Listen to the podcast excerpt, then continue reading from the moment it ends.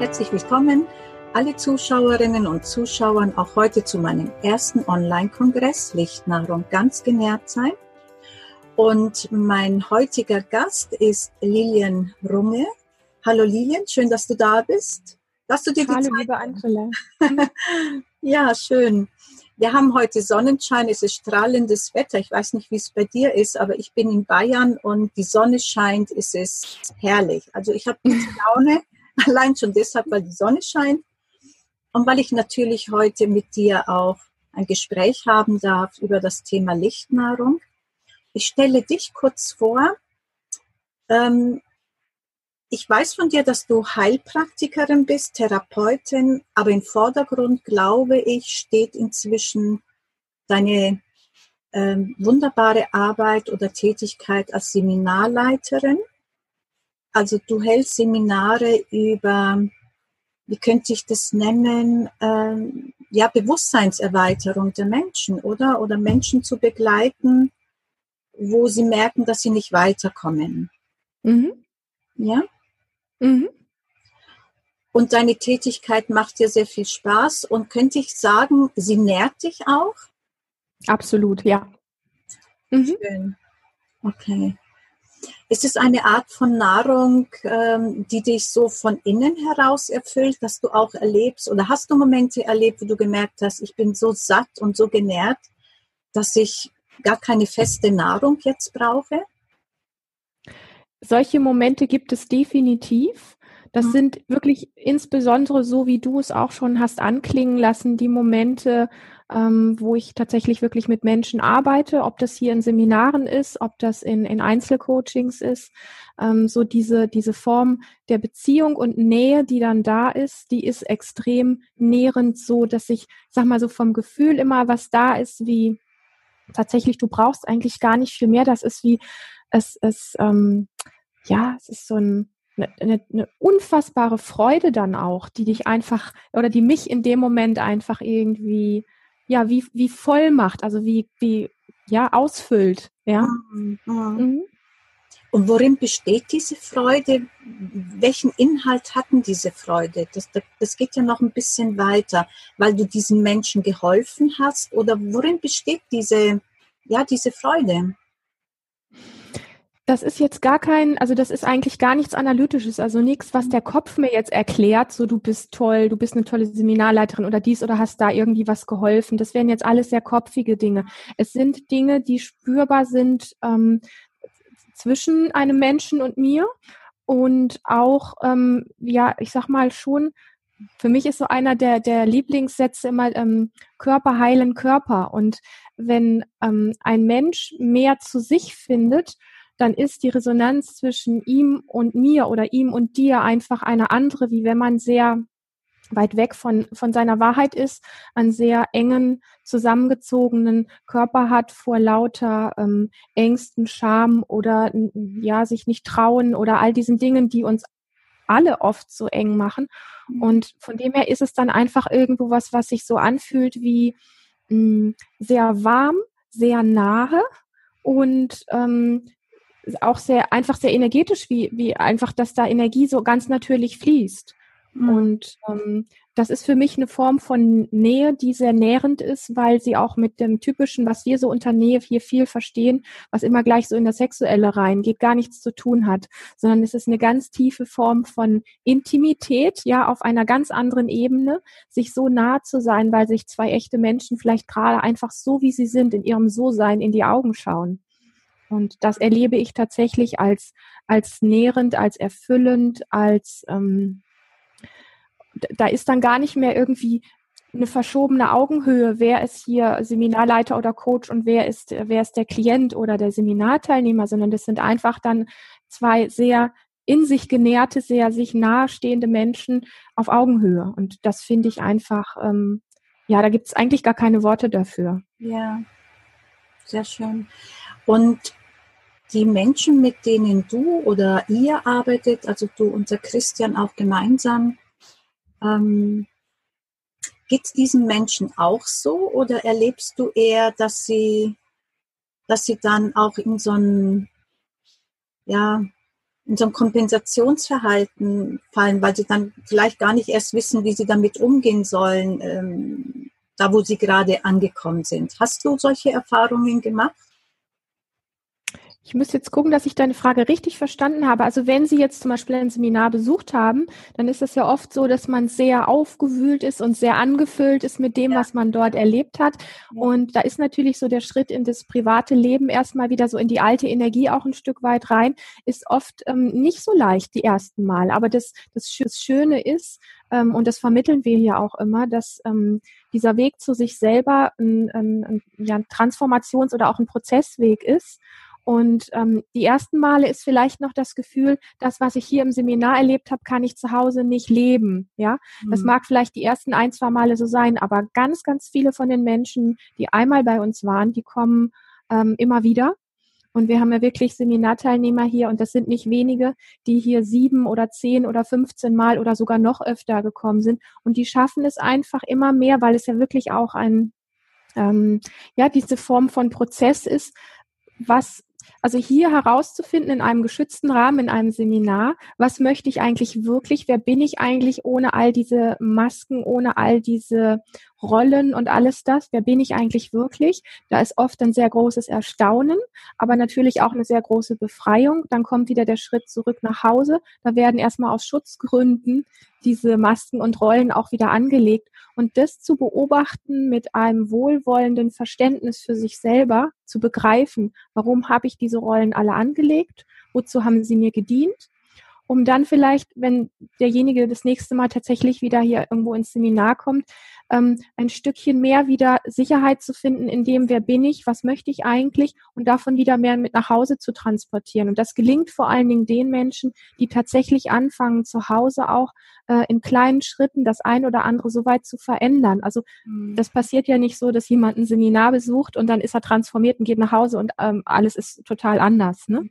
Sondern es sind wirklich diese kleinen Schritte, ähm, was uns auch so wichtig ist, das auch mitzugeben man kann es ganz nett so Werkzeuge oder Tools oder so nennen, die man zu Hause auch wirklich ansetzen kann, in, in der Form mit sich selber umzugehen, in der Form auch in der Kommunikation, in der Selbstfürsorge, in Form von Sicherheit und so weiter und so fort. Also lauter kleine Puzzleteilchen, die aber wirklich ähm, alltagstauglich sind. Und, und dann ist es einfach nur noch ein, ein Training für sich selber auch zu Hause, diese Dinge immer wieder anzuwenden, um wirklich das auch integrieren zu können. So. Mhm. Ich weiß jetzt nicht, ob ich ein bisschen von deiner Frage abgewichen bin, wahrscheinlich. Also ich habe erkannt, dass ich sie ein bisschen, äh, das, das staune ich gerade. Mhm. Ich habe die Frage ein bisschen kompliziert gestellt und du hast mich haargenau da erreicht, wie ich sie eigentlich hätte stellen sollen, damit du sie richtig verstehst. Ähm, ja, ein Plus für dich. ja, wunderbar, wunderbar. Ähm, also du hast sie wunderbar beantwortet und genau das habe ich gemeint. Okay. Ähm, das ist jetzt so mein Feedback. Also ihr habt es ja geschafft, ein, ein, ein Zuhause für die Seminarteilnehmer herzurichten, wo sie ankommen und sich angenommen und verstanden fühlen.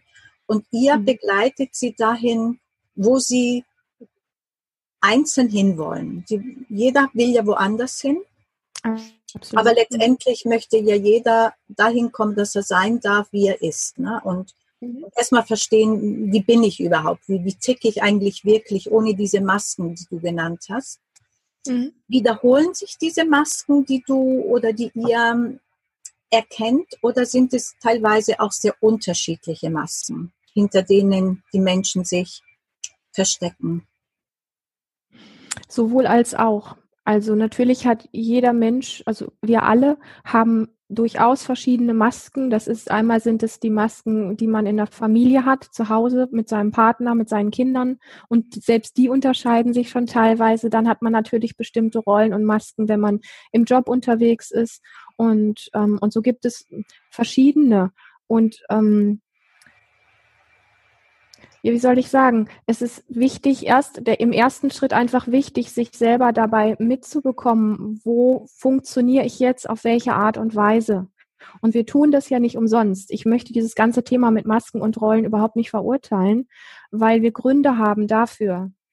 dass wir sie anlegen. Und diese Gründe sind essentiell, finde ich, so erlebe ich das, sind essentiell in der Form, als dass wir sie anlegen aus Angst und aus Scham. Das sind für mich die beiden größten Gründe.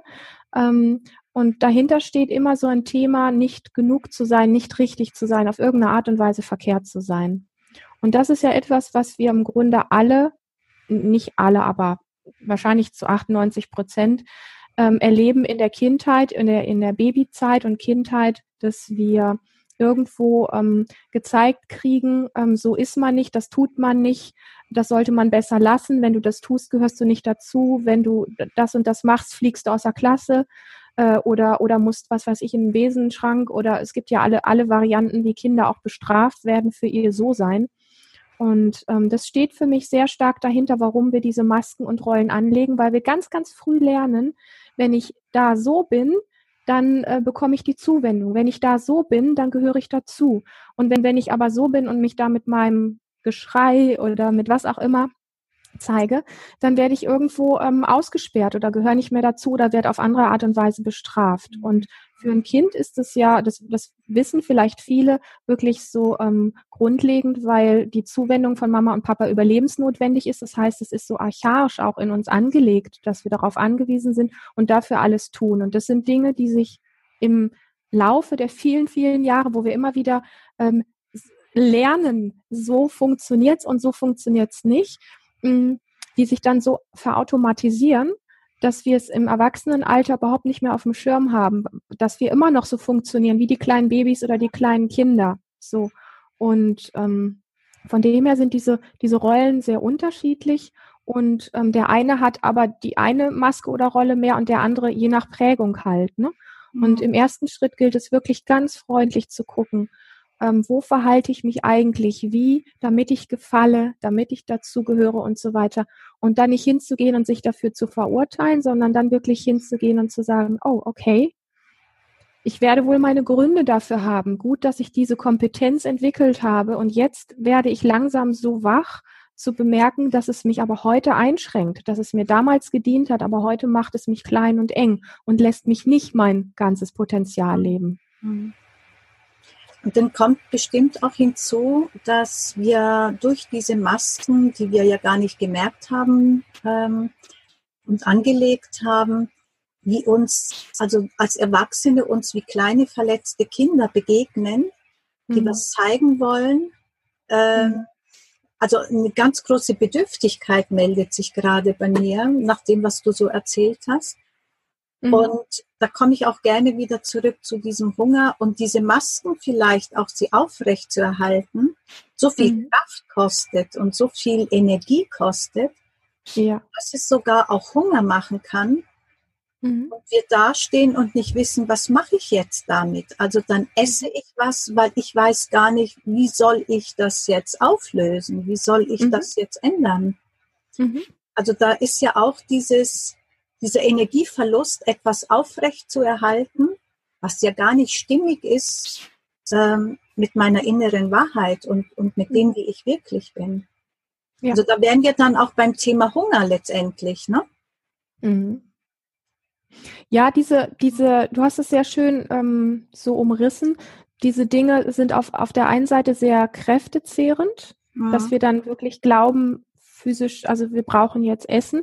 Auf der anderen Seite entsteht auch ganz viel Druck in uns.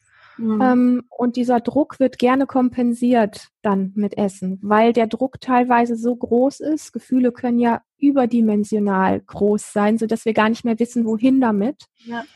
Ähm, und dann wird gerne Essen benutzt. Ähm, ich lege immer so gerne das Thema Essen auch mit, mit Sex auf den, auf den Tisch, weil das so zwei Dinge sind, die auf der Ebene sehr nah miteinander gehen. Mhm.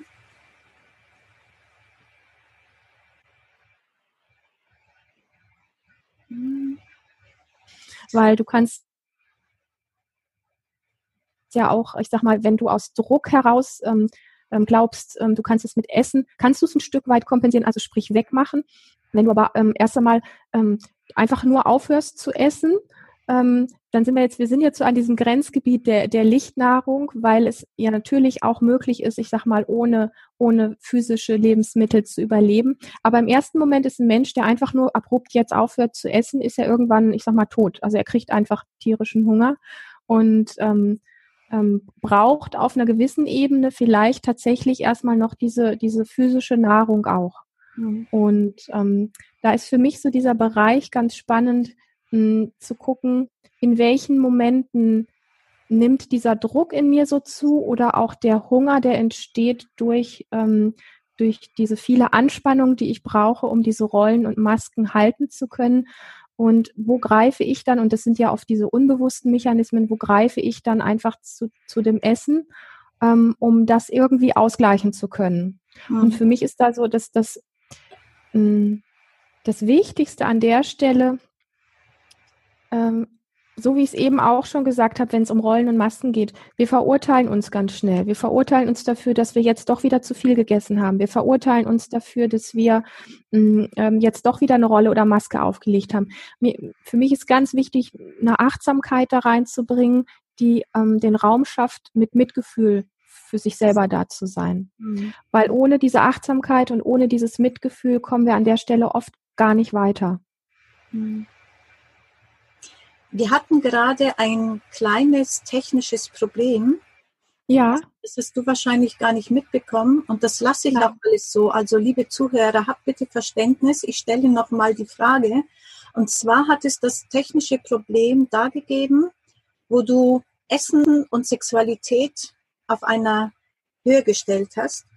Mhm. Ich bitte dich, ist es möglich, dass du genau an der Stelle, wo du das angedeutet hast, es nochmal wiederholen könntest. Mhm. Ja, also mein, mein, meine Idee, die ich so in den Raum gegeben habe, ist die, dass wir oft, ähm, ähm, du hast es gesagt, mit diesem, da ist ein, ein Hunger, der entsteht dadurch, dass wir Rollen und Masken aufrechthalten müssen. Und, ähm, und ich habe dann gesagt, ja, da ist auf der einen Seite ist ähm, dieser Kraftverbrauch, der da ist, der uns hungrig werden lässt, und auf der anderen Seite ist aber oft auch ein, ein Druck da, ähm, ein Druck, äh, irgendwas emotional nicht halten zu können oder ein Druck, nicht zu wissen, wie wir mit Dingen umgehen können, weil Emotionen oft einfach wie so eine riesengroße Welle über uns rüberkommen und wir gar nicht wissen, wie wir die halten sollen. Und dieser Druck ist leicht zu kompensieren durch Essen, und da habe ich gesagt, so ja, dieses Thema Sex liegt für mich immer mit auf dem Tisch, weil das so die zwei Dinge sind, wo gerne hingegriffen wird, wenn kompensiert wird. Und ähm, was ich spannend finde, ist, dass beides letztlich auch mit dem Thema ähm, ein, ein Ja zum Leben äh, ist oder auch mit Leben und Tod zu tun hat. Wir kommen durch Sex auf die Welt und das, die sexuelle Energie ist letztlich unsere Lebensenergie. Und ähm, wir sind hier physische Wesen äh, mit Haut und Haaren und physische Nahrung ist erst einmal das, was wir, ich sag mal, brauchen in Anführungsstrichen, um hier auf der Welt, die so ist, wie sie ist, auch zu leben. Aber auch für mich in Beziehung zu gehen, weil wenn man sich, ich sag mal, mit Ernährung ähm, weiter auseinandersetzt und bewusst sich ernährt, dann ist es für mich auch ein in Beziehung sein mit der Welt an sich. Ja, und an der Stelle gibt es so verschiedene verschiedene Aspekte, die ich wichtig finde. Ähm, und da zählt natürlich irgendwo so dieses Thema Achtsamkeit und Selbstmitgefühl eine ganz, ganz große Rolle, weil die meisten Mechanismen, wo wir versuchen, etwas zu kompensieren, was wir nicht aushalten, geschehen ganz unbewusst. Mhm. Also der, der Gang zum Kühlschrank zum Beispiel oder zur Chipstüte oder was auch immer, ähm, geschieht in ganz vielen Momenten unbewusst. Und da Achtsamkeit reinzubauen, indem wir uns ähm, ja auch kleine Stops manchmal geben. Kleine Stops, die sagen, ah, was tue ich denn da jetzt gerade? Jetzt sind meine Füße tatsächlich gerade auf dem Weg zum Kühlschrank. Okay, wie ist es denn jetzt mal auf diesem Weg zwei Schritte lang zu pausieren, mal zu atmen und mal zu gucken, was ist denn gerade in mir eigentlich abgelaufen? Was brauche ich denn da jetzt oder glaube es zu brauchen, bevor das einfach unbewusst wieder so in seinen Mechanismus reinläuft? Hast du sehr schön gesagt, genau. Sehr schön. Ja. Sehr schön. Mhm. Und kann es sein, dass in dem Moment, das sind ja Sekunden, das sind ja wirklich ähm, Momentchen, mhm. dass es auch in dem Moment auch darum geht, es auszuhalten Mhm. Äh, und dass es so schwierig ist, in dem Moment diese Entscheidung zu treffen. Entweder gehe ich diesem Impuls nach oder hinterfrage ich diesen Impuls. Das ist eine sehr coole und sehr spannende Frage. Mhm. Ja, und auch noch was anderes, glaube ich. Es ist nicht immer leicht, sich auf dem, wir nehmen nochmal diesen Weg zum Kühlschrank, ja, ja da, da so innezuhalten und, ähm, und zu reflektieren, was mache ich da gerade oder was brauche ich. Manchmal ist es leicht. Es kommt drauf an. Manchmal kann es aber auch sehr schwer sein. Und manchmal ist es, ist der Drang, es dann doch zu tun, so groß, dass man es dann macht und dann entsteht etwas ganz Blödes, etwas sehr Destruktives, nämlich ein schlechtes Gewissen. Mhm. Und was ich finde, was so wichtig ist, und deswegen habe ich eben auch das Thema Achtsamkeit angesprochen an der Stelle, für mich ist gar nicht so ausschlaggebend, was ich getan habe, sondern es ist für mich viel ausschlaggebender, wie ich es getan habe. Ob ich es total unbewusst mache und einfach mich diesen Dingen so, ähm, ja, einfach mich da gehen lasse und einfach nur funktioniere. Oder ob ich, wenn ich dann da stehe auf dem Weg zum Kühlschrank und merke, der Drang ist so groß, ich kann ihm nicht widerstehen, dann vielleicht auch nicht den Entschluss zu treffen, weil ich es gerade nicht kann, zu sagen, ich mache das jetzt nicht, sondern dann bewusst den Entschluss zu treffen okay, ich gehe jetzt bewusst mit jedem Atemzug und mit jedem Schritt weiter zum Kühlschrank und ich nehme mir ganz bewusst jetzt die Scheibe Wurst oder das Nutella-Glas oder was weiß ich. ja? Und dann bleiben wir beim Nutella-Glas, stecke ich meinen Finger da rein und nehme von der Schokolade da raus und bin mal ganz bewusst, wenn ich sie zum Mund führe und schmecke mal ganz bewusst, weil das tun wir nicht, wenn diese, diese Gier oder diese, diese Leere, die da in uns ist, die wir kompensieren, unbewusst, dann ist einfach irgendwas, was wir in uns reinnehmen. Und da ist null, ähm, da bekommen wir eigentlich gar nicht wirklich mit, was wir da machen und warum wir das machen. Wir kriegen nicht mit, hm, wie es schmeckt. Wir atmen dabei nicht. Und bevor ich mir nur verbiete, dahin zu greifen und das zu machen, dann ist für mich heilsamer, es bewusst zu tun, mhm. bewusst zu schmecken und dabei bewusst zu atmen und mich mitzukriegen und zu merken, ah, das ist aber süß. Mann, das ist eigentlich ist es mir fast sogar vielleicht ein bisschen zu süß, habe ich noch nie so bemerkt. Mhm. Und atmen und zu gucken, braucht es jetzt noch mehr von diesem sehr süßen? Braucht es was anderes, vielleicht was Salziges oder ist gerade einfach gut? Mhm. Und das finde ich ähm, sehr heilsam und spannend, weil das so ähm, wegnimmt, alles, was mit ähm, festen Vorgaben zu tun hat, was ich darf und was ich nicht darf. Also wir leben ja hier sowieso äh, in, in Europa in einer absoluten Überflussgesellschaft, weil wir echt Supermärkte haben, in denen wir alles kriegen. Und ähm, es ist für mich ja dieser Schritt der, der Achtsamkeit und des Bewusstseins, was ich da mache, ähm, und das auch wirklich mal mitzubekommen, ist für mich irgendwie so ein bisschen basic geworden. Hm. Weil weil es, ähm, weil es sehr nährend sein kann, wenn wir bewusst etwas machen und weil wir in dieser Überflussgesellschaft einfach mit ganz vielen Ernährungsregeln zu tun haben. Die einen glauben, sie sind, sind ganz besonders toll, weil sie Vegetarier sind, die anderen sind ganz toll, weil sie irgendeine andere, die nächsten sind Veganer und so weiter und so fort. Und alles das ist, wenn man glaubt, dadurch besser zu sein als andere, für mich eine sehr schwierige Geschichte. Für mich ist gar nicht so wichtig, wer wo wie was macht mit diesen strengen Regeln, wo ich mir auch ganz viel verbiete, sondern ich finde viel spannender zu gucken, ähm, wenn ich auf mich aufpassen möchte, wieder zu lernen, einen guten Zugang zu meinem Körper zu finden, der mir sagt, wann ich was brauche. Und nicht eine Regel, die mein Kopf mir sagt, die sagt, hier, du musst ständig gucken, da sind die und die Vitamine, da ist so und so viel Zucker und das darfst du nicht und das musst du mit dem und so und so. Das macht einen unfassbaren Stress und das wieder, und deswegen finde ich dein Thema so spannend, das wieder sorgt dafür, dass wir noch mehr da reinrutschen in so ein Starrsein, in so eine Enge, in so ein ähm, was ganz viel mit Regeln und Rollen wieder zu tun hat. Ja, da sind ganz strenge Regeln, was ich einhalten muss.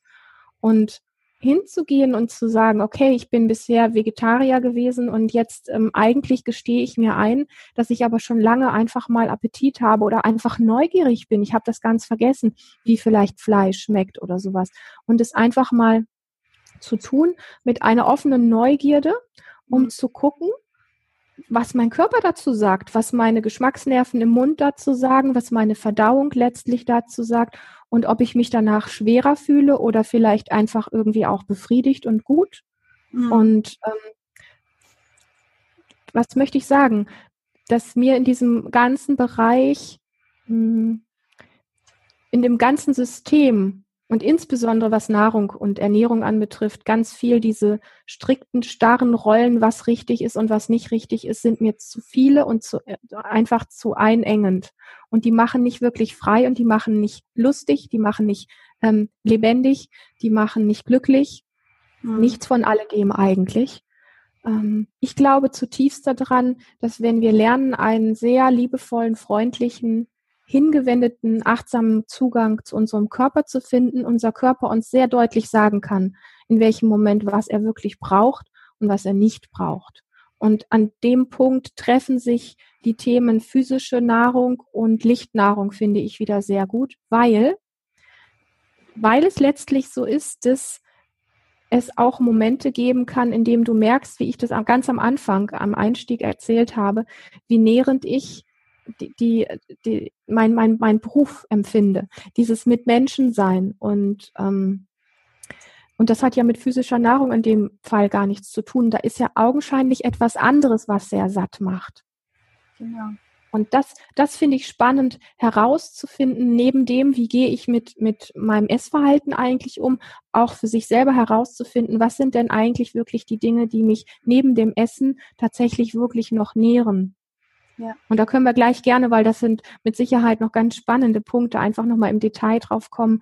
Aber mh, mm, da merkt man so, dass dieses Thema Achtsamkeit für mich so bei allem so durchschwingt, weil Achtsamkeit immer auch hat dieses Innehalten und bewusst mitkriegen, was tue ich eigentlich, warum. Und das macht frei. Das, der Verstand sagt vielleicht im ersten Moment, oh, das klingt jetzt anstrengend und das brauche ich nicht auch noch oder sowas. Aber das macht letztlich wirklich frei. Hm. Ja. Ja, das Wort Achtsamkeit beinhaltet auch ein bisschen so, so ein, oh, sei, sei vorsichtig. Ne? Also es hat auch ein bisschen sowas von, von vorsichtig sein, aber letztendlich heißt es auch Raum einnehmen und sich Zeit zu nehmen, hineinzuspüren. Ähm, also dann hast du ja auch, ich muss jetzt mal aufpassen, wie ich die Fragen stelle, weil ich, ich habe so viele hier drin. Folge mache. ähm, also, ich fange da mal mal an, kurz zurück. Wenn du das alles so sagst, mhm. heißt es ja, kommt so bei mir an, dass du diese Erfahrungen ja selber gemacht hast oder vielleicht mhm. ja auch selber noch machst. Ja. Also ich gehe gerne noch mal zu diesem Kühlschrank. Das ist so eine tolle Vorstellung, ein Kühlschrank mhm. mit Natur, die wir mit Natur, die wir aufmachen hurra, was ist denn da alles drin? Oder vielleicht ist da auch gar nichts drin, ganz egal. Äh, wie hast du oder wie erlebst du das? Heißt es, du hast Momente, wo du das auch an dir erlebst und da gehst du dann achtsam mit dir um und spürst, aha, was brauche ich jetzt wirklich oder mhm. worum geht es? Mhm. Ja, das ähm, habe ich ähm, lernen dürfen, vielleicht ein Stück weit sogar lernen müssen.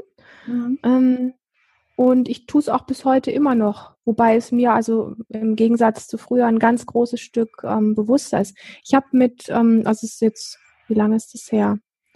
23, gut 23 Jahre, also so mit, mit ähm, Anfang 20 habe ich sehr viel mit Essstörungen zu tun gehabt.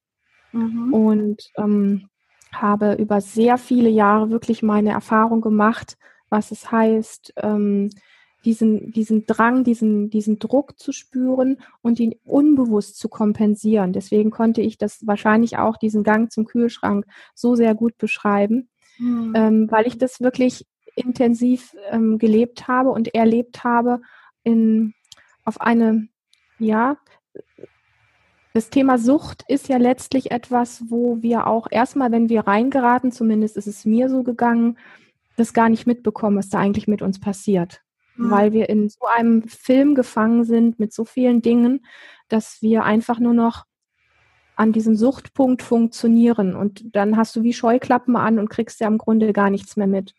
Und für mich ist das Thema Achtsamkeit und ähm, Selbstmitgefühl, Selbstfürsorge, ähm, das sind für mich die Werkzeuge gewesen, den Weg daraus zu finden, ähm, bewusst mitzukriegen, dieses, was du auch eben so schön gesagt hast, dieses Innehalten ähm, und ähm, wirklich auch dann sich zu fragen, was tue ich da gerade, was brauche ich da gerade eigentlich wirklich und ähm, und wenn ich es dann tue, es dann auch ganz bewusst zu machen. Mhm. Und da ist für mich dieser Bereich auch ähm, wirklich ein ganz großes, offenes Experimentierfeld, mhm. Zu lernen, mit, mit Nahrung bewusst umzugehen, ähm, in der Form, als dass du dann auch deinen Körper mitbekommst, wann ist denn gut. Ja, es kann sein, dass du dir einen Teller herrichtest mit wunderschönen Sachen.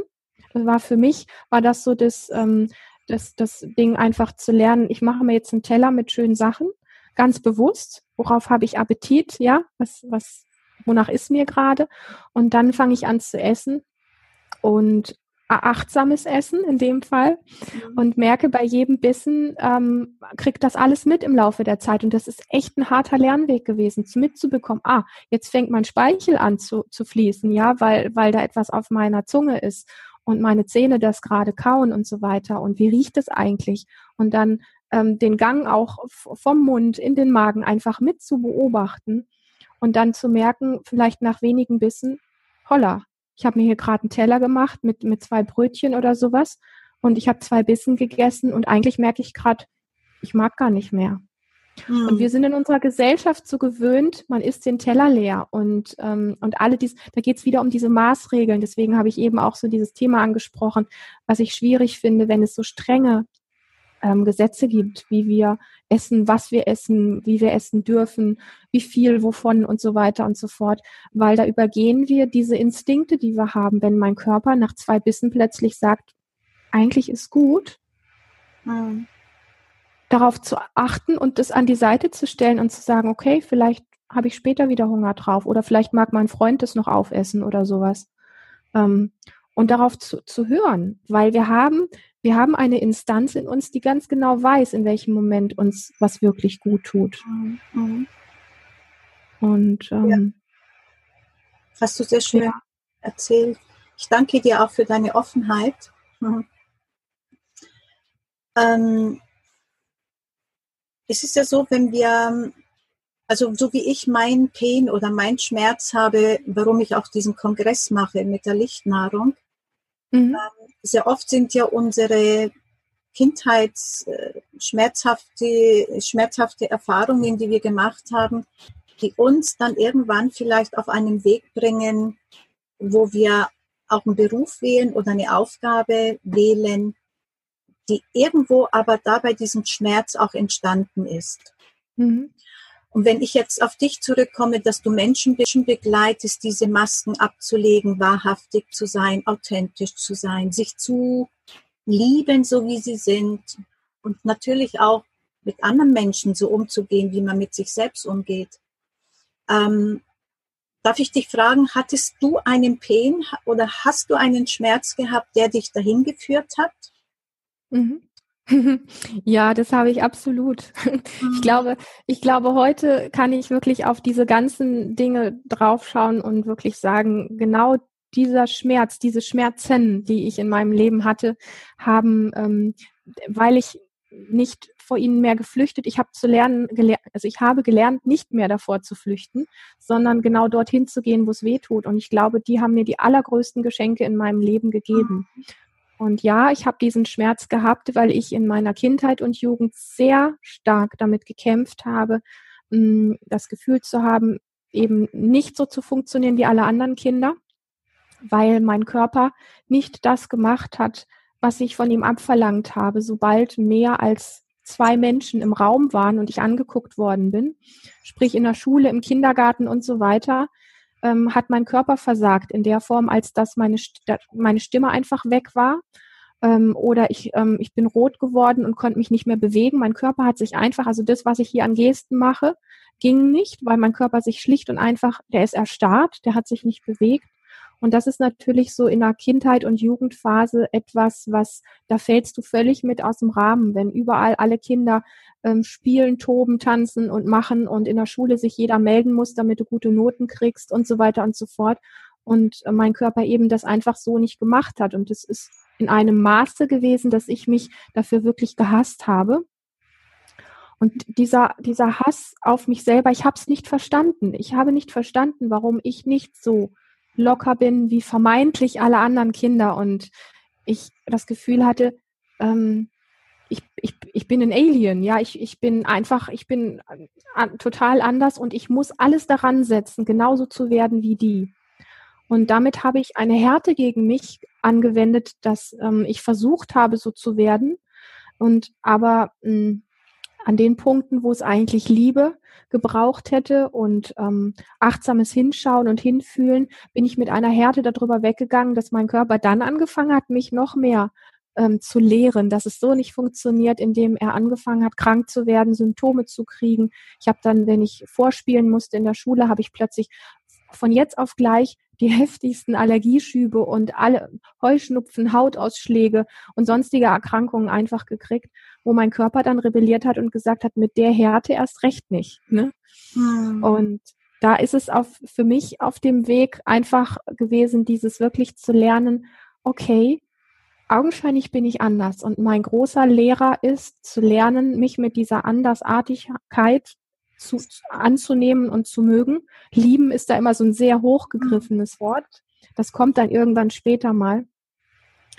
Und das ist mein Lehrer gewesen, da weich mit mir zu werden und herauszufinden, okay, wenn ich nicht so bin wie alle anderen, wie bin ich denn eigentlich? Und da überhaupt mal sich trauen hinzugucken und langsam zu lernen, damit einverstanden zu sein und ähm, zu gucken, wie schaut denn die Welt aus, wenn ich diese ganze Härte und glaube, so sein zu müssen, wenn ich das alles mal beiseite lasse und einfach mal aus meinen Lilian-Augen in die Welt schaue und dann zu merken, da ist was ganz Zartes vielleicht, da ist was ganz Schüchternes, das braucht bestimmte Zuwendung von mir. Das braucht einfach in den und den Momenten etwas, wo es Sicherheit findet und sich gehalten fühlt. Und da sind wir schon wieder ganz nah auch an diesem Thema, was nährt mich. Also da gehört für mich das auch hin, ähm, Ressourcen zu haben, die mir Halt und Sicherheit geben auf einer anderen Ebene, als die mit physischem Essen zu tun hat, sondern auf dieser Ebene für mich zu gucken, okay, vielleicht sind es bestimmte Menschen, die mir besonders gut tun, deren Nähe mir besonders gut tut. Vielleicht ist es eine bestimmte Form der Musik. Ich habe dann irgendwann gemerkt, alles, was mit sehr laut, sehr grell, sehr, ähm, wie, wie es im Fernsehen oder in Kinos auch oft so ist, diese ganzen ähm, unglaubliche Beschallung und heftige Bilder und, und diese ganzen Szenen und das alles, das macht mit mir sehr, sehr viel. Und wenn ich mich zwinge, und ich habe es als, als Jugendliche oft gemacht, weil ich mit ins Kino gegangen bin, mich Sachen anschauen und anhören ähm, zu zwingen, dadurch zu müssen, wie es mir hinterher dreckig gegangen ist und irgendwann einfach zu bemerken, okay, es, ich habe jetzt verstanden, es tut mir nicht gut, ich lasse es jetzt. Und zu merken, wie sich da was ändert, weil plötzlich so eine Stärke in mir hochgekommen ist und es in mir gespürt hat, die fängt an, mich zu verstehen, also sie, ich, ne? Sie fängt an, mich zu verstehen und sie fängt an zu achten, wo etwas gut tut und nicht gut tut, wo mich etwas nährt und wo mir etwas Kraft wegnimmt und so weiter und so fort. Mhm. Von dem her ähm, habe ich gemerkt, dass das sehr viel damit zu tun hat, hm, das, was wir so gerne authentisch sein nennen, mm, seine, seine Einzigartigkeit, aber auch seine Verrücktheit, seine Durchgeknalltheit, seine Andersartigkeit hier zu platzieren, ist überhaupt nicht so einfach, weil es immer so dieses mm, Mainstream-Ding gibt, wo wir glauben, in so eine Form reinpassen zu müssen, um dazuzugehören. Und ich habe es unglaublich als harte Schule und schwierig ähm, erlebt, ähm, den Mut und die Kraft zu entwickeln, ähm, mit meiner Einzigartigkeit, mit meiner ähm, Schrägheit, mit meinen seltsamen Eigenschaften weiterzugehen, dazu zu stehen und zu sagen, ich weiß, dass du anders tickst, ich weiß, dass du anders tickst, ich tick aber an der Stelle so. Und ich, ähm, ich weiß, dass dich das stört oder du das komisch findest, aber ich, ich bin so und das ist jetzt einfach so. Mhm. Und wenn du mich deswegen nicht magst, weil ich da nicht so bin wie alle anderen, dann können wir vielleicht nicht miteinander weitergehen. Und ähm, das ist aber eine Form, die gar nicht so mit Härte zu tun hat, sondern die viel mehr mit Wertschätzung sich selbst gegenüber, aber auch Wertschätzung dem anderen gegenüber zu tun hat. Mhm. Und ich habe gemerkt, ähm, dass all diese vielen kleinen ja, Wege, mh, hm, ähm, die ich da gegangen bin, die ich auch ein Stück weit gehen musste, weil mein Leben echt damals sich nicht gut angefühlt hat, die waren meine allergrößten Lehrer und, ähm, und weil ich merke, welche Kraft, welche Einzigartigkeit und welche Lebenslust dahinter steckt, ist es mit Sicherheit mein Steckenpferd geworden, das auch wirklich weitergeben zu können. Ja. Mhm. Also du hast gelernt, erstmal oder erfahren, wie du wirklich bist und auch dazu zu stehen, wie zart du eigentlich bist. Mhm. Also dein, dein, deine innere Blume auch zum, zum Vorschein zu bringen und, und zu sagen, ja, so bin ich. Mhm. Äh, besonders vielleicht auch, weil du dann in einem Umfall, Umfeld aufgewachsen bist, ob Schule oder Freund oder was auch immer, was genau das krasse Gegenteil vielleicht auch von dir war, vom Wesen her. Ähm, und, und das hat dir die Kraft gegeben, authentisch zu werden und zu dir zu stehen und wo du dann auch einen Weg rausgefunden hast, dir zu erlauben, die Zeit zu nehmen und zu spüren, was brauchst du wirklich. Also dann mhm. hast du dich ja auch immer mehr distanziert von der Kompensation, mhm. mehr zu dem bewussten Essen, was du wirklich brauchst und wie viel du brauchst. Mhm. Das passt ja wunderbar zum Thema auch der Lichtnahrung, weil in meinem Kongress geht es ja nicht nur darum, essen oder nicht essen. Mhm. Es geht ja mhm. wirklich darum zu spüren, ähm, welche Andersart von Nahrung gibt es noch außer der festen Nahrung. Ne? Ja. Also welche Emotionen gibt es, die, mhm. die ich habe, die ich aber nicht nach außen bringe? Oder ja was brauche ich denn in dem Moment? Vielleicht anstatt zu essen ist eher das Gefühl, ich möchte eigentlich kurz mal die Augen schließen und gar nichts machen. Das ist mhm. ja auch eine Form von Nahrung. Mhm. Da ist ja, Absolut, ja, da ist jetzt so dieser Appell, wo ich sage, ähm, wo ich mir wünsche auch ähm, zu spüren, was wir alle wirklich brauchen, um uns genährt zu, zu fühlen. Und dann mhm. wird die Essensqualität, die feste Nahrung ja wieder eine andere. Wie erlebst du denn jetzt, wenn du isst, bewusst isst? Mhm. Ähm, unabhängig, ob du vegan oder vegetarisch oder wie auch immer, also wenn du isst, äh, wie erlebst du die Nahrung, die du, die feste Nahrung, die du aufnimmst? Also mir ist es mittlerweile tatsächlich so, dass ich ähm, mir sehr gerne für Mahlzeiten Zeit nehme. Teilweise sogar so viel Zeit, dass alle anderen schon vom Tisch aufgestanden sind. Okay. Ähm, ich bin gar kein Fan davon, so im Stehen irgendwo schnell irgendwie was so mal eben in mich reinzuschieben oder so. Das bekommt mir meistens auch nicht. Da kriege ich relativ schnell auch Bauchweh. Für mich ist mh, bis heute das Thema, dass ich mich gar keiner Ernährungsform, also so ein, so ein Gesetz, wo, wo es Tabus gibt, was man darf und was man nicht darf, ähm, irgendwo unterstelle, weil ähm, ich darauf vertraue, dass ähm, ich spüre, wann ich was brauche wir sind jetzt zum Beispiel gerade ähm, relativ lange im Urlaub gewesen, wo es erstaunlicherweise, damit hatten wir nicht gerechnet, wenig, ganz, ganz wenig frische Sachen nur gab.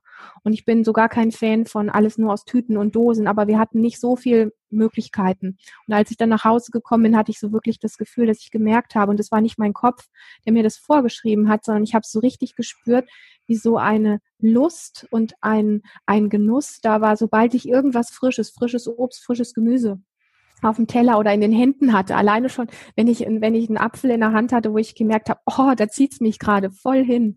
Und dieser Genuss dann wirklich reinzubeißen und das zu genießen und zu spüren. Mhm. Ähm, das ist für mich etwas wirklich, was auch aus dieser Zeit der, der Essstörung auch hängen geblieben ist, sage ich mal einfach, wirklich da bewusst umzugehen mit und vor allen Dingen ähm, nicht zu sagen, ähm, das darf ich und das darf ich nicht, sondern eher so nach meinem ähm, Körpergefühl auch zu gehen und auch mal einen Teller stehen zu lassen, obwohl ich noch gar nicht viel gegessen habe, wenn ich ähm, Leute um mich rum habe und alle machen sich einen Teller voll und sagen, wie, wieso isst du das jetzt nicht? Du hast dir das doch gerade erst draufgetan. Ich sag du, ich war ein bisschen zu schnell, ich war ein bisschen zu unachtsam, weil ich im Draufpacken nicht gemerkt habe, dass ich eigentlich gar nicht so viel brauche. Mhm. Aber mit den ersten ein, zwei Bissen habe ich es vielleicht gemerkt. So. Und ähm, das ist für mich etwas, wo ich mittlerweile für mich das Gefühl habe, ich bin da nicht perfekt, ja, aber ich habe da recht viel gelernt, wo ich dann einfach auch merke, dass mein Körper mir, wenn ich achtsam bin, ziemlich schnell ein Feedback gibt. Mhm. Tut mir das gerade gut oder wo ist meine Grenze? Und da spielen auch so ganz spannende Sachen mit rein, wenn man jetzt mit mehreren Leuten ins Restaurant geht zum Beispiel. Und dann bestellt man sich was und es sieht auch gut aus und so weiter. Und dann fängst du an zu essen und mit einmal merkst du, das liegt dir unglaublich schwer im Magen oder so. Und irgendwie ist es das jetzt gerade nicht oder du hast dich irgendwie echt vertan, hast was anderes erwartet oder was auch immer. Und dann einfach den Mut zu haben, zu sagen, ich bestelle mir noch mal was anderes, das war es irgendwie nicht. Ja. ja. Äh, das ist in unserer Gesellschaft so schwierig, weil die wenigsten Leute da Verständnis für haben oder einfach flexibel in ihrem Geist sind. Ähm, es gibt immer dieses Motto irgendwie, das macht man so nicht und das isst man aber auf oder ein, ein, halbes Glas Wein stehen lassen. Wie oft ist mir das schon so gegangen, dass ich echt total Lust hatte, ich, wo ich gesagt habe, auch zum Essen so ein kleines Gläschen Wein und dann merke ich nach ein, zwei Schlucken, das ist heute nicht mein Ding, mein Wein und dann lasse ich meinen Wein stehen und dann wirst du von allen angeguckt alle finden das komisch. Ja, wie kannst du einen Wein bestellen, kannst du ihn jetzt stehen lassen? Dann sage ich, wieso? Ich bezahle den doch auch und ich merke, meinem Körper tut er jetzt gerade nicht gut. Und das ist für mich bis heute so der Umgang damit, wo ich sagen muss, an Tagen, wenn ich äh, mich in mir so klar und stabil fühle, dann ist mir das relativ egal, was mein Umfeld sagt. An Tagen, wo ich mich empfindsamer fühle und mich nicht ganz so stabil in mir fühle, da fällt es mir oft einfach ein bisschen schwerer.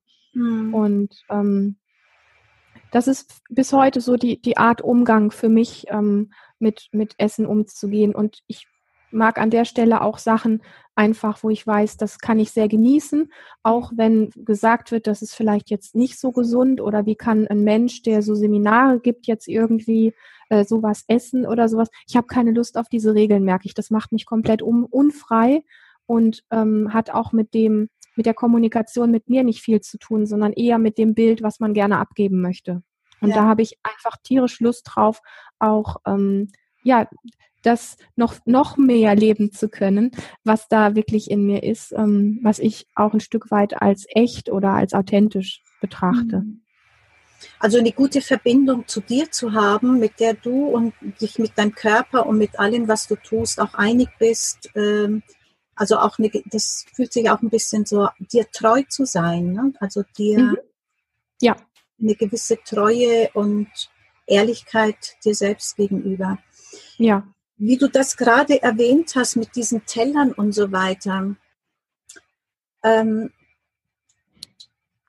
also wenn, wenn wir, bin ich ja auch worden, also wenn wenn man einen Teller voll hast, dann gehört es auch gegessen. Ne? Diese Erziehung äh, habe ich auch zum Beispiel mitbekommen vom Kind her. Ähm, da ist ja auch so ein gewisses Mangeldenken da. Ne? Also es könnte ja sein, dass wenn du heute das nicht auf isst, du weißt ja nicht, ob du morgen zu essen bekommst. Mhm. Also das fließt ja alles noch mit hinein. Diese Angst, mhm. zu wenig zu haben mhm. oder zu verhungern. Ne? Mhm. Also diese ganzen Kriegsgeschichten, äh, die es auch gegeben hat. Ja, ja. Das fließt ja auch noch alles mit da rein. Ähm, wie hast du denn deine Kindheit erlebt an emotionaler Nahrung äh, oder überhaupt, wie wurde dir das Essen und von innen heraus genährt sein weitergegeben mhm. Eine spannende Frage, aber echt schön. Also dieses emotional genährt sein, da muss ich sagen, da habe ich extrem viel Glück gehabt, weil da habe ich Eltern gehabt, die da sehr nah waren, sehr greifbar waren, sehr, sehr für gesorgt haben, was man ja als Kind selber noch nicht so kann. Mhm. Ähm, da ist es echt ein Stück weit auch die Abhängigkeit, die ein Kind von seinem Umfeld hat. Mhm. Ähm, Und da sind für mich so die Dinge, ähm, ein Zuhause zu haben, auf das ich mich verlassen kann. Mhm. Ähm, ähm, abends beispielsweise mit dem Papa auf dem Sofa zu sitzen, mein Bruder noch daneben und er liest uns eine Geschichte vor und du bist, hängst irgendwo halb an dem Papa dran oder sitzt irgendwo so auf dem Schoß oder irgendwie sowas. Also auch diese, diese körperliche Nähe so als, als Kind so zu erleben. Ähm, ja, ganz viele Dinge, wo einfach, wo es auch Rituale in der Familie gab, weil Rituale einem also wenn sie nicht ähm, mit, mit Peitsche und Knebel behandelt werden, also liebevolle Rituale, die sehr nährend sein können, die so eine Stabilität geben, die mit Sicherheit ein Stück weit auch ein Ersatz für Nahrung sind, also die eben nähren auf dieser anderen Ebene. Mhm. Ähm, davon durfte ich zum Glück, und da bin ich zutiefst dankbar, sehr viel erleben. Dann das Thema physische Nahrung, ähm, da habe ich einen interessanten Bogen erlebt. Und zwar ähm, bin ich erstmal groß geworden in einem relativ normalen Haushalt, wo ganz normal mit ähm, Fleisch und, und Butter und all diesen normalen Dingen, Weißmehl und so weiter ähm, gelebt wurde. Und dann kam durch den Umbruch, ähm, ich bin an, in Staats, in einen normalen Kindergarten gegangen, bin da aber nicht zurechtgekommen. Ich habe da augenscheinlich nur geweint, ich habe mich da so unwohl gefühlt. Und dann ist irgendwie über Umwege meine Mutter drauf gekommen, mich in den Waldorf-Kindergarten zu bringen. Und so kam dann gesunde Ernährung zu uns nach Hause weil dort wird ja wirklich ähm, sehr ganzheitlich auch gegessen mit Müsli vormittags und viel Obst und Vollkornbrot und all diese Sachen. Und so ist dann die, äh, ich sag mal, sehr, sehr, sehr gesunde Ernährung bei uns zu Hause eingezogen, was ich als Kind dann auch wiederum nicht mehr so toll gefunden habe, weil die Sachen echt vor vor 30 Jahren, die haben nicht so toll geschmeckt. Ne? Also die Nudeln waren dann immer trocken, das Brot und ach, ähm, nicht, nicht, nicht gerade so delikat, sage ich mal. Und als Kind sehnt man sich dann doch eher so wieder nach den normalen Weiß, Weißmehlnudeln oder du ja. weißt, was ich meine. Ja. So, ja. da gab es dann also so diesen, diesen krassen Umbruch. Und ähm, aber ich muss sagen, ich habe ein Stück weit auch gelernt über den Umgang ähm, wie, ähm, meiner Mutter mit dem Essen dann auch, die uns auch gesagt hat und beigebracht hat, was die Unterschiede sind. Und ich denke, dass das mit Sicherheit etwas ist, ähm, was mir gut getan hat. Und auch der Umgang in der Waldorfschule später mit Ackerbau und Gemüse an, anbauen und, und zu Hause haben wir einen Gemüseacker gehabt, also diesen direkten Bezug mit der lebendigen Nahrung auch ähm, mitzuerleben, wie das groß wird, wie man Korn erntet, wie man aus dem Korn letztlich von Hand ein Brot bäckt und so weiter und so fort. Das sind alles Dinge, die mir sehr gut in Erinnerung sind und die mir auch eine gewisse Nähe und einen guten Bezug dazu mitgegeben haben im Leben. Mhm. Und der dritte Aspekt, der mir eingefallen ist, als du das gefragt hast, ist, gerade weil du auch von Krieg und nicht genug haben gesprochen hast, bei meinen Großeltern durfte ich das dann wiederum erleben. Also da wurde ganz normal, also nicht gesund, sage ich mal in Anführungsstrichen, gegessen, halt ähm, nicht aus dem Bioladen, sondern ganz normal. Aber wenn, wenn wir gegessen hatten dort, dann kam meine Oma immer noch mal, das war in ihr so veranlagt aus Kriegszeiten, sie hat zwei Weltkriege miterlebt, dass sie immer noch mal unsere Teller kontrolliert hat und gesagt hat, den musst du aber noch mehr auskratzen, da ist noch was drin. Mhm. So. Also da musste wirklich der Teller leer gegessen werden und ähm, der letzte Krumen musste irgendwo noch ähm, mitgenommen. Und da habe ich aber schon als Kind auch gespürt, dass das ähm, eng macht, dass mhm. das ähm, ja. unfrei macht, dass es, dass sich das nicht wirklich gut anfühlt. So, das ist wie so eine Kontrolle und das musst du so.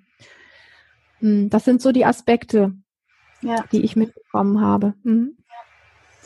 Kannst du dir vorstellen, dass zum Beispiel dieser letztere Aspekt, den du erwähnt hast, weil die, die Großeltern sind ja so wichtige Bezugspersonen für Kinder, habe ich auch so erlebt, dass mhm. genau die äh, in Klammern mal ausgedrückt einen ziemlichen Schaden anrichten können, der ganz schön tief geht und der einen ganz schön, sage ich mal, prägen kann und sogar belasten kann. Das kommt jetzt, glaube ich, tatsächlich auf die, ähm, auf die Nähe drauf an. Hm. Mir fällt das immer schwer, ein Urteil auszusprechen, dass äh, Großeltern eventuell schuld sind, dass ich jetzt da einen Schaden habe oder sowas. Hm. Ich nehme immer ganz gerne so ein bisschen so die Schuld und die Härte daraus, mhm.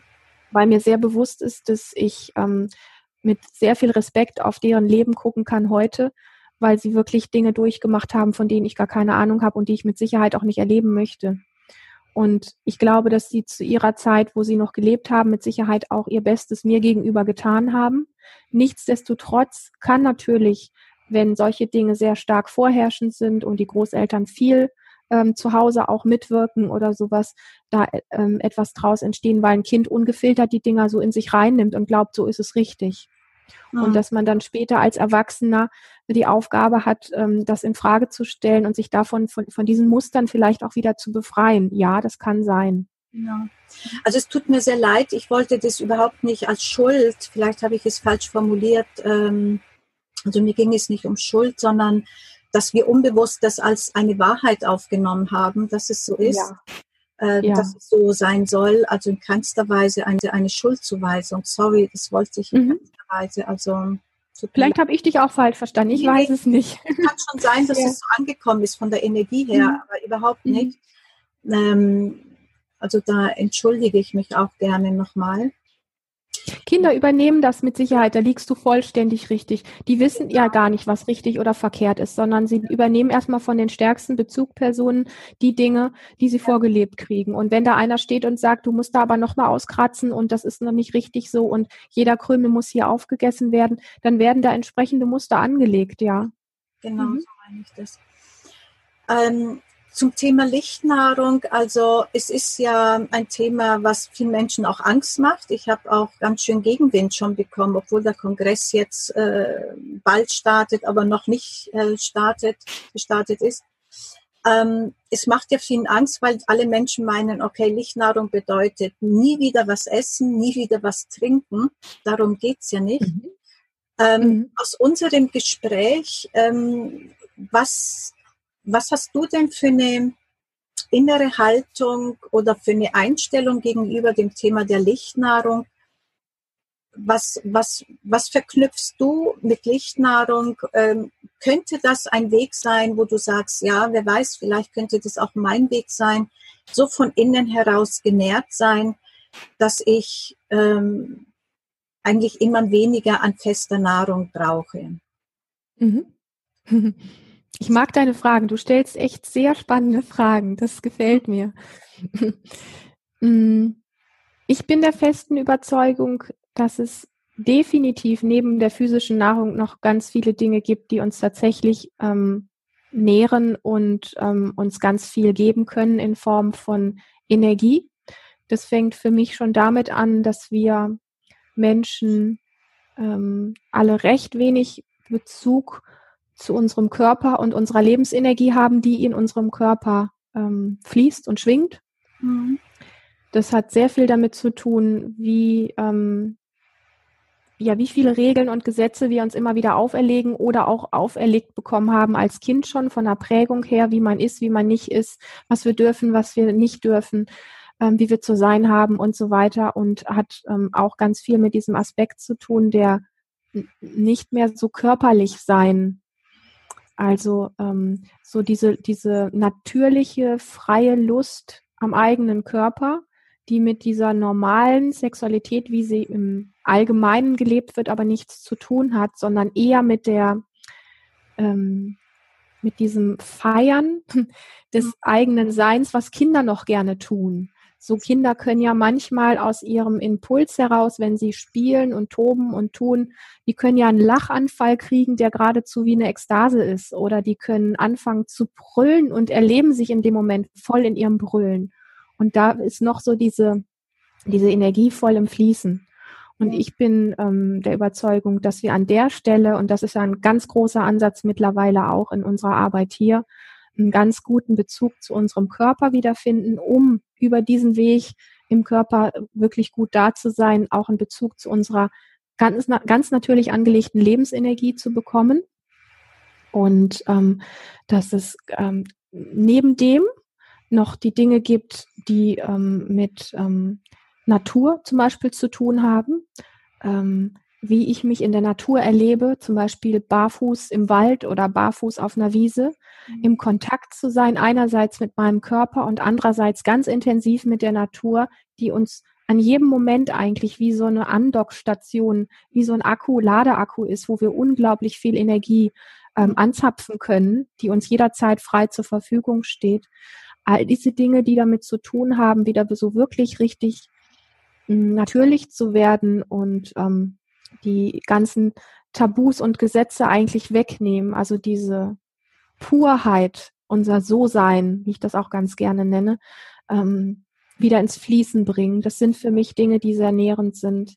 Ähm, Körperkontakt, der nichts möchte, also dieses sexuelle mal auf die Seite, sondern einfach mal nur Körper an Körper oder Hand an Hand oder Wange an Wange oder was auch immer, wonach einem gerade ist, zu spüren, wie da was im Fließen ist und auch extrem näher, näher, wie sagt man, ähm, nah, nahrhaft ist. Mhm. ja, also einfach nährt und ähm, es gibt neben der physischen Nahrung für mich ganz viele Dinge. Das kann selbst eine wunderschöne Musik sein, die mich erfüllt. Das können ähm, ein ganz tiefgreifendes Gespräch sein. Das können, ach, ich könnte jetzt unfassbar ein schönes Buch, wo ich mich vom Herzen in der Geschichte total berührt fühle. Wenn ich selber schreibe, in Ausdruck gehe. Ähm, wirklich, da könnte ich jetzt wahrscheinlich noch eine halbe Stunde weiter erzählen, mhm. was es alles gibt an Dingen, die uns nähren. Wo ich, wo ich ein bisschen an meine Grenzen stoße, an meine persönlichen Grenzen ist zu sagen, ich habe die Vorstellung, dass ich wirklich ähm, von all diesen Dingen so genährt bin, dass ich meine physische Nahrung nicht mehr bräuchte. Da habe ich nicht so wirklich ein Bild dazu. Aber ich weigere mich auch, ähm, da, wie du eben sagtest, du hast da Gegenwind bekommen, äh, darüber irgendwie zu urteilen oder irgendwie zu sagen, das funktioniert nicht, weil ich damit keine Erfahrung habe. So einfach ist das. Mhm. Aber ich habe Erfahrung mit all den Dingen, von denen ich eben gesprochen habe. Mhm. Und ähm, ich denke immer, es ist richtig, über die Dinge so zu sprechen, ähm, wie man sie selber für sich erfahren hat. Wir nennen ja unsere Seminare hier ähm, mit sehr viel Bewusstheit Experience, also Erfahrung. Und wenn ich eine Erfahrung damit gemacht habe, was mich alles nährt, dass mich der Wald nährt, die Wiesen nähren, guter Körperkontakt und all diese Dinge, ähm, dann ist das etwas, worüber ich erzählen kann. Und dann ist das etwas, was ich, was ich weitergeben kann. Mhm. Und wenn du die Erfahrung machst, dass es ähm, Möglichkeiten gibt, ohne physische Nahrung äh, zu leben, dann ist das eine Erfahrung, die du gemacht hast und über die du ein Recht hast zu sprechen und das in die Welt zu bringen. So ist meine Haltung dazu. Mhm. Sehr schön, danke dir. Ich erlebe dich sehr offen, sehr klar und sehr, sehr ehrlich und sehr liebevoll auch, Lilian. Mhm. Ähm, hast du irgendeine Botschaft, die du im Zusammenhang mit Lichtnahrung, aber auch mit deiner, mit deiner Lebensweise hier noch Raum geben möchtest? Mhm. Ich möchte sehr gerne den Impuls mitgeben für die Menschen, die sich nach etwas sehnen, wo sie das Gefühl haben, nicht genug genährt zu sein. Mhm. Und da kommen wir direkt wieder an das Anfangsthema der Achtsamkeit, sich selber die Möglichkeit auch zu geben, in dieses Innehalten zu kommen. Ähm, das ist am Anfang einfach ein Stück weit ein Training, sich das anzugewöhnen, dieses Innehalten kurz, ähm, um mitzubekommen, warum wir was machen und ob mir das gut tut oder nicht. Und es fängt an bei ähm, Musik, äh, die wir vielleicht hören oder mithören müssen, weil es jemand anderes hört und zu sagen, das ist mir zu laut, zu leise oder das ist eine Form Musik, die tut mir gerade nicht gut, das macht zu viel mit mir. Mitzubekommen, wenn ich mir einen Film angucke, sehe ich da Szenen, die mir nicht gut tun, wo ich dann vielleicht sogar nachts nicht gut schlafe. Zu spüren, ob ich mich in einem Umfeld von Menschen bewege, die alles sehr vielleicht sehr, ich nehme jetzt einfach mal irgendwelche Beispiele, sehr verkopft sind, sehr kritisch sind, mir ständig sagen, was man macht und was man nicht macht. Und ich merke, da fühle ich mich nicht frei, den Mut zu haben, sich da ein Stück weit auch zu distanzieren oder sich einen anderen Raum zu schaffen, wo Menschen sind, die mehr das fördern, was mir wirklich gut tut. Mhm. Den Bezug zur Natur immer wieder zu suchen. Ähm, in welcher Form auch immer man das gerne mag. Also ich habe für mich gemerkt, es gibt so, ähm, ich plaudere immer gerne aus dem Nähkästchen. Wir haben hier einen wunderschönen Garten vor der Tür und im Sommer, wenn ich in der Sonne bin oder sowas, ich liege nicht so gerne auf einer Liege, da bin ich so weit von der Erde weg. Ich lege am liebsten immer mein Handtuch direkt auf die Wiese, weil ich gerne fühlen mag, dass ich auf der Erde liege. So. Also so, solche Dinge, wo wir an so vielen Kleinigkeiten einfach bemerken, was nährt mich da, was tut mir da gut und wo habe ich jetzt zu lernen, augenscheinlich auch Grenzen zu setzen, Nein zu sagen ähm, oder mir auch andere Umfelder zu suchen und so weiter und so fort. Das ist etwas, wo wir wirklich im Alltag ähm, so vieles machen können, weil wir das eigentlich bei jedem Handgriff und bei jedem Wort tun können. Mhm. Aber das wäre jetzt vielleicht für einen Start ein bisschen zu viel. Also es reicht aus meiner Sicht aus, wenn man sich am Anfang einfach ein paar Post-its in die Wohnung hängt, zum Beispiel, wo man immer wieder mal dran erinnert wird, mal einen Moment durchzuatmen. In dieses Innehalten, worüber wir jetzt viel so gesprochen haben. Und einfach mal zu sagen, ah, okay, ich erinnere mich jetzt mal gerade dran, dass ich ja einen Körper habe. Wie ist denn das gerade, wenn ich mal einen Moment lang bewusst spüre? Und dazu kann man sich einfach mal selber berühren, weil dein Körper liebt das total, wenn er von dir selber angefasst wird. Mhm. Zu sagen, oh, da sind meine Grenzen, meine physischen, und die fühle ich jetzt einfach mal gerade. So, und dann bin ich schon ein gutes Stück wieder da. Und ich bin auch immer gerne mit meinen Fußsohlen und dem Boden, egal wo ich gerade bin, einfach zu spüren, ich bin getragen von der Erde. Mhm. Innehalten, das mal fühlen, was das für mich bedeutet. Atmen dabei. Ja, bewusstes Atmen und das so einfließen zu lassen einfach. Das sind für mich so Dinge, die nicht mal nötig haben, dass man jetzt irgendwelche teuren Kurse besucht oder irgendwas, sondern das sind diese wunderbaren, schönen kleinen Sachen, die man zu Hause machen kann. Hm. Ich danke dir. ich danke dir für dieses nährende Gespräch, für dieses schöne Gespräch. Und ich habe auch auf deiner Webseite gesehen, da hast du so ein schönes Bild, das Kind, was mit den Blättern nach oben wirft. Äh, mhm. Es ist sehr schön. Ähm, erinnert mich auch ein Stück weit an mich. Das ist etwas, was ich sehr gerne im Herbst mache, wenn diese Bilder so goldig sind und ich werfe sie nach oben und sie fallen wieder runter. Also mit ja. meinem Bild auf deiner Webseite hast du wieder ein Stück weit ähm, mich an meine Kindheit oder an mein inneres Kindsein erinnert. Juhu. ja, ja, das, ich bin nämlich eigentlich ein Pumuckel, auch wenn man es mir nicht ansieht. und ich liebe es zu lachen und dummes Zeug zu machen. Ähm, Schön. Ja, ich danke dir von ganzem Herzen für dieses ähm, wunderbare Gespräch. Ich wünsche dir alles Liebe, alles Gute und viel Erfolg mit euren Seminaren und gute Begegnungen, herzliche Begegnungen mit Menschen. Bis bald, Lilian. Danke dir, Angela. Ich habe mich sehr, sehr gefreut, dabei sein zu dürfen hier. Es war ein ganz zauberhaftes Gespräch mit dir. Ich bin ganz berührt. Danke.